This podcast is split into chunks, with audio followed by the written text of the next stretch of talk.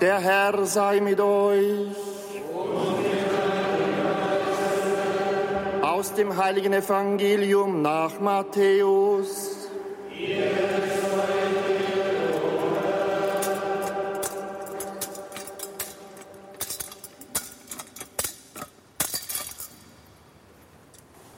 In jener Zeit rief Jesus seine Jünger zu sich und sagte, Ihr wisst, dass die Herrscher ihre Völker unterdrücken und die Großen ihre Vollmacht gegen sie gebrauchen. Bei euch soll es nicht so sein, sondern wer bei euch groß sein will, der soll euer Diener sein. Und wer bei euch der Erste sein will, soll euer Sklave sein. Wie der Menschensohn nicht gekommen ist, um sich dienen zu lassen, sondern um zu dienen und sein Leben hinzugeben als Lösegeld für viele. Evangelium unseres Herrn Jesus Christus.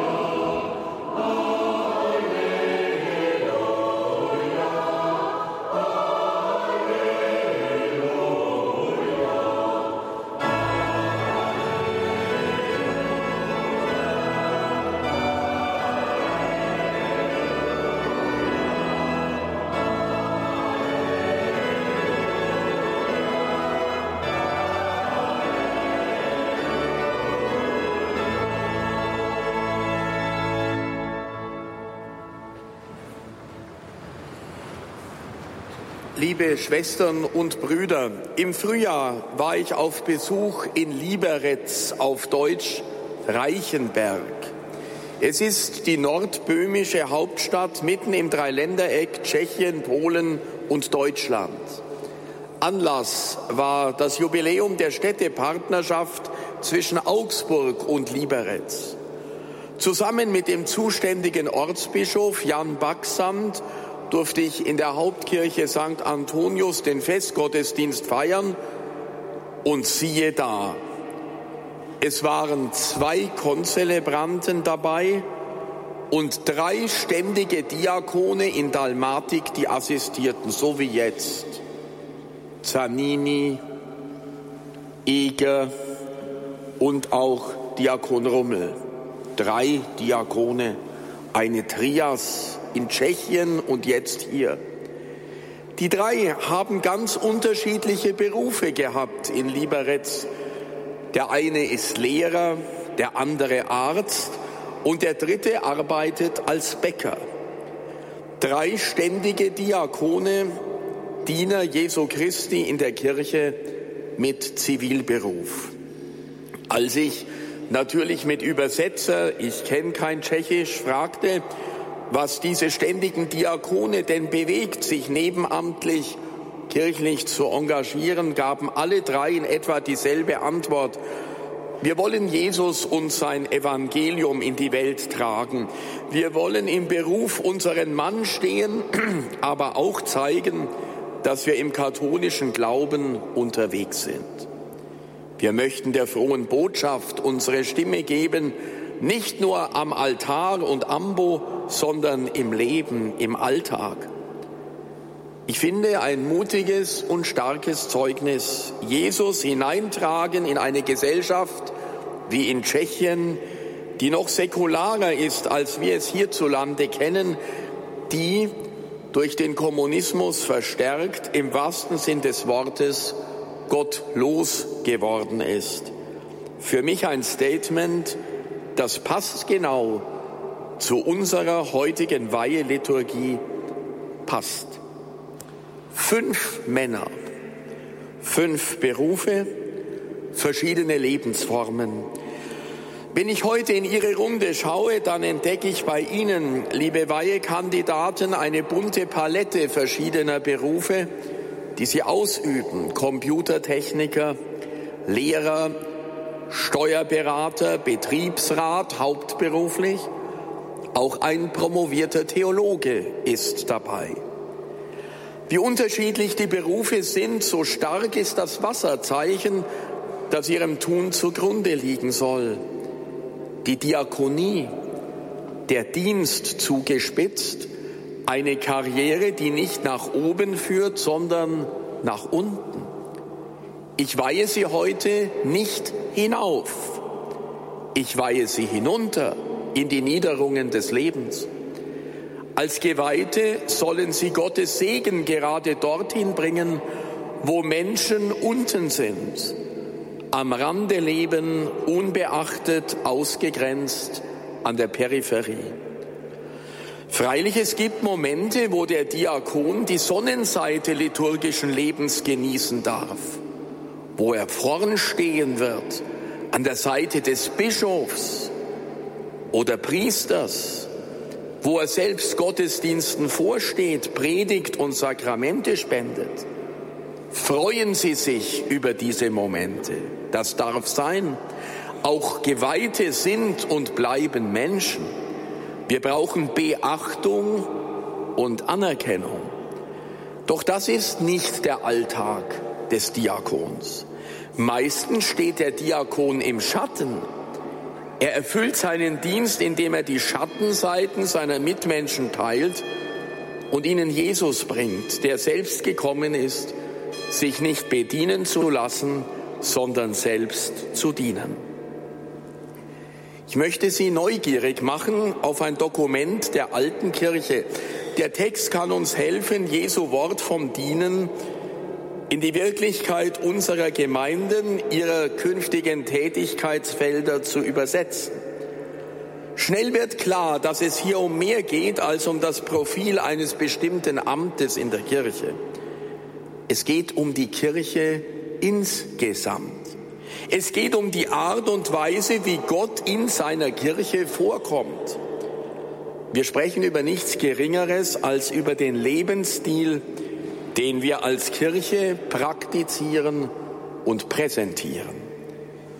Gerade für uns Diakone, auch ich als Bischof, bleibe Diakon.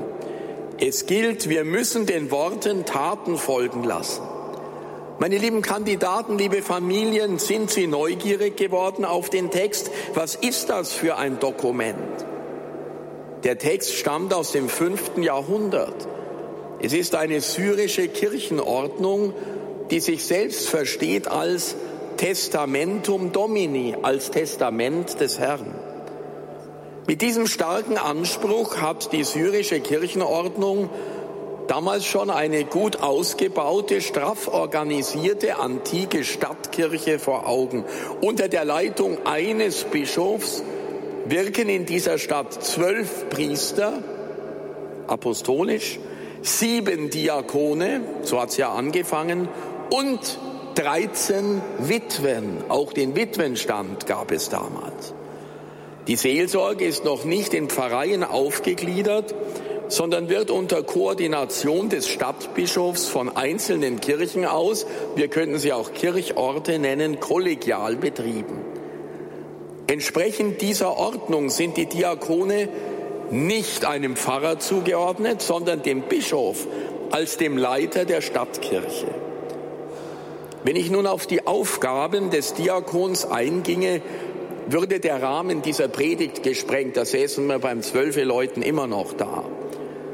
So will ich mich auf die Aussagen über die Caritas der Gemeinde konzentrieren, die im Diakon verdichtet und personifiziert sind. Wir werden merken, auf welch überraschende Weise wir auf Erkenntnisse stoßen, wenn wir uns die Kernbotschaften aus dieser alten Gemeindeordnung auf der Zunge zergehen lassen. Die erste Botschaft lautet, mit den Nöten der Menschen vertraut.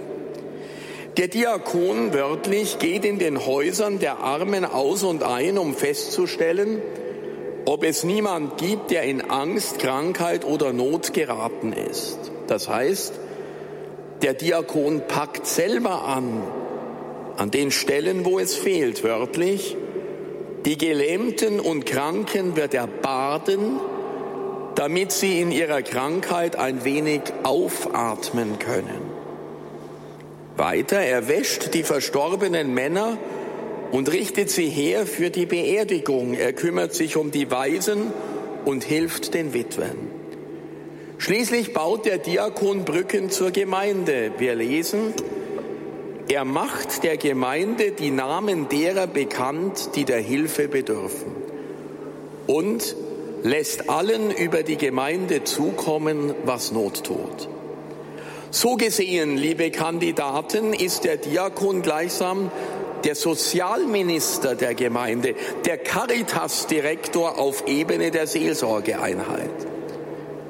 Bitte, liebe Diakonandi, lassen Sie Ihr Herz schlagen für die kleinen Leute, die Menschen am Rand von Kommune und Kirche. Die zweite Botschaft lautet an den sozialen Brennpunkten zu Hause. Der Diakon kennt keine Berührungsängste. Arme und Schwache sind Realitäten, die eine Gemeinde nicht kalt lassen darf. Das wird in der syrischen Kirchenordnung besonders sichtbar gegenüber jener Gruppe Asozialer, mit denen man in der antiken Großstadt besonders schlecht umgegangen ist. Das heißt, gegenüber den Fremden, die ihre Heimat verlassen haben oder aus ihr vertrieben wurden. Sie waren besonders dubios und sind es bis heute. Und damals gab es weder Reisepässe noch Visa. Flüchtende und Migranten sind auch heute bei uns nicht immer willkommen. Das hat die Flüchtlingskrise nach 2015 ebenso gezeigt wie die Konsequenzen aus dem Ukraine-Krieg. Was ist von der Welle der Hilfsbereitschaft und Solidarität geblieben? Ich weiß, dass sowohl die Spendenfreudigkeit als auch die Haltung der offenen Türen und Herzen langsam, aber sicher etwas nach unten geht. Ich freue mich deshalb umso mehr, dass unter dem heutigen Diakonentrio Herr Eger da ist, der unser Flüchtlingsbeauftragter eingebettet in der Caritas ist. Sie stehen für diese Botschaft. Da ist immer wieder diakonisches Engagement gefragt. Da sind auch Sie gefragt, liebe Diakone ins B. Die syrische Kirchenordnung schreibt vor, Gleich neben der Kirche soll ein Hospiz sein, wo der Erzdiakon die Fremden empfängt. Erzdiakone haben wir noch nicht, fangen wir auch nicht an. Wer aus den Diakonen der eifrigste und beste Verwalter ist, soll ausgewählt werden, um die Fremden höflich zu empfangen. Er soll ständig im Gästehaus erreichbar sein. Diese Entschlossenheit der frühen Kirche, dem Elend die Stirn zu bieten, scheint auf die heidnische säkulare Welt einen tiefen Eindruck gemacht zu haben. Die Forschung nimmt an, dass dieser Einsatz für die Armen in den antiken Städten weit mehr Menschen der Kirche zugeführt hat als die Katechesen und die Predigten über das Evangelium. Im Klartext heißt das, die kirchliche Caritasarbeit ist ein inneres Moment der Verkündigung. Hospiz und Kirche, Caritas und Liturgie, Diakonie und Gebet müssen eine Einheit bilden. Ja, es geht weniger um Rechtgläubigkeit, um die wir so hart mitunter auch in Deutschland ringen. Es geht mehr um Glaubwürdigkeit und dies derzeit bei vielen verspielt. Ich baue auf Sie, liebe Diakonandi, dass Sie mithelfen, Vertrauen wiederzugewinnen. Die dritte Botschaft heißt, ohne missionierende Hintergedanken unterwegs. Könnte die Aufmerksamkeit für die Armen eine Art Missionsstrategie gewesen sein? Gott bewahre uns davor. Unsere Kirchenordnung belegt das Gegenteil, ein bewegendes Zeugnis dafür, dass Gott reine Liebe ist, keiner nachträglichen Aufwertung durch uns bedarf heißt. Sehr interessant jetzt diese, dieser Beitrag. Wenn der Diakon in einer Stadt tätig ist, die am Meer liegt, soll er sorgsam das Ufer jeden Abend absuchen, ob nicht die Leiche eines Schiffbrüchigen angeschwemmt worden ist. Er soll sie bekleiden und bestatten. Wie ergreifend ist dieses Beispiel. Hier gibt's nichts mehr zu missionieren. Hier ist kein Kirchenmitglied mehr zu gewinnen und auch keine Kirchensteuer mehr einzutreiben. Hier interessiert nur noch die Würde des Menschen, mehr nicht. Es geht auch um die Würde der Toten, Beerdigungsdienst, Bestattungsdienst, wichtiger denn je. Ja, Würde der Toten, dass ihre Blöße bedeckt wird und ihre Leiche nicht streunenden Hunden am Strand überlassen bleibt. Hier macht man ernst damit, dass alle Menschen, auch fremde, namenlose Heiden, sogar die Toten Gottes Eigentum sind, geborgen in seiner Güte. Nur die Liebe zählt. Wissen Sie, liebe Diakonandi, diese Gedanken müssen wir weiten auf alle, die bis heute ausgegrenzt, diffamiert und diskriminiert sind, wegen ihrer Kultur, Religion, auch ihrer sexuellen Orientierung. Jede und jeder ist Gottes geliebtes Kind. Versuchen wir persönlich, wir alle, liebe Schwestern und Brüder, jeden Menschen in seiner Würde anzunehmen und wertzuschätzen, auch wenn uns manches fremd bleibt. Wir wollen ein Klima ohne Angst. Und nur so wächst Augsburg ohne Angst. Bei jedem und jeder Einzelnen fängt das an. Ich weiß, das erfordert von uns allen pastorale Umkehr. Pastorale Umkehr. Das heißt die Bereitschaft, sich zu ändern, zu lernen und aneinander zu reifen. Und noch eine vierte Botschaft die ganze Kirche im Blick. Ich möchte nicht unterschlagen, dass die syrische Kirchenordnung dem Diakon einen besonderen Ehrentitel verleiht. Wörtlich, ich schaue zu allen Diakonen heute hier, der Diakon ist Ratgeber des ganzen Klerus und so etwas wie das Sinnbild der ganzen Kirche. Komplimenti!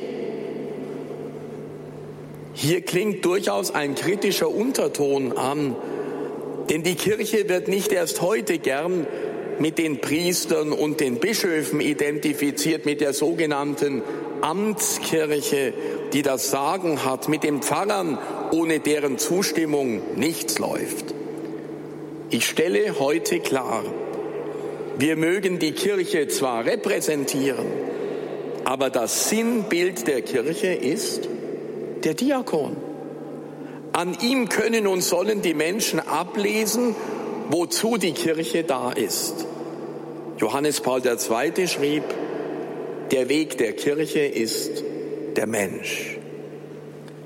Im Dienst am Menschen liegt die Existenzberechtigung der Kirche.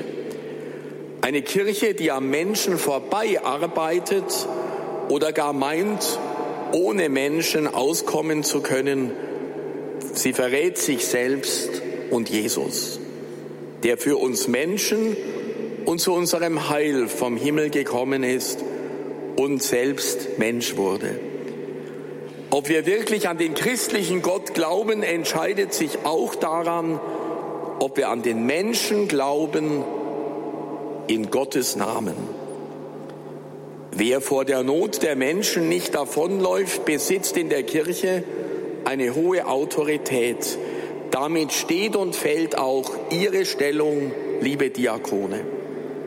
Wenn der Diakon die Nähe der Menschen sucht, dann bremst er die Tendenz, dass die Gemeinde sich nur mit sich selbst beschäftigt und in die Spirale der Selbstumkreisung gerät. So gesehen braucht die Kirche, vor allem wir Priester und auch Bischöfe, den Rat der Diakone, ja, ein guter Diakon kann Ratgeber des ganzen Klerus werden. Lassen Sie mich der Ehrlichkeit wegen auch erwähnen, was die Kirchenordnung nicht verschweigt. Es geht um das konkrete Verhalten des Diakons wörtlich. Der Diakon tut und teilt nur das mit, was der Bischof ihm aufträgt. Dabei soll er dem Bischof nicht lästig fallen und ihm nur am Sonntag Bericht erstatten, damit dieser über alles auf dem Laufenden ist. Also nicht täglich beim Bischofshaus läuten. Mein Büro schlägt ja die Hände über dem Kopf zusammen. Aber immer wieder mal auch dem Bischof, dem Pfarrer sowieso einen guten Tipp geben. Es gab also schon in der frühen Kirche bei Diakonen die Versuchung des Übereifers, ja, Entschuldigung, bei Ihnen nicht, aber ich sag's, der Wichtigtuerei. Und das nicht nur bei Diakonen. Der Diakon ist diskret, unaufdringlich und entfaltet gerade dadurch Wirkung und Achtung. Meine lieben Schwestern, liebe Brüder, jetzt bin ich gleich am Ende. Das Amen folgt in Kürze.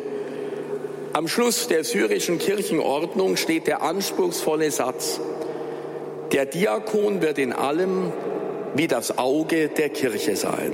Liebe Weihekandidaten, liebe Ehefrauen, Kinder und Familien, liebe Freunde der künftigen Diakone, danke, dass Sie sich auf einen solchen Dienst einlassen wollen.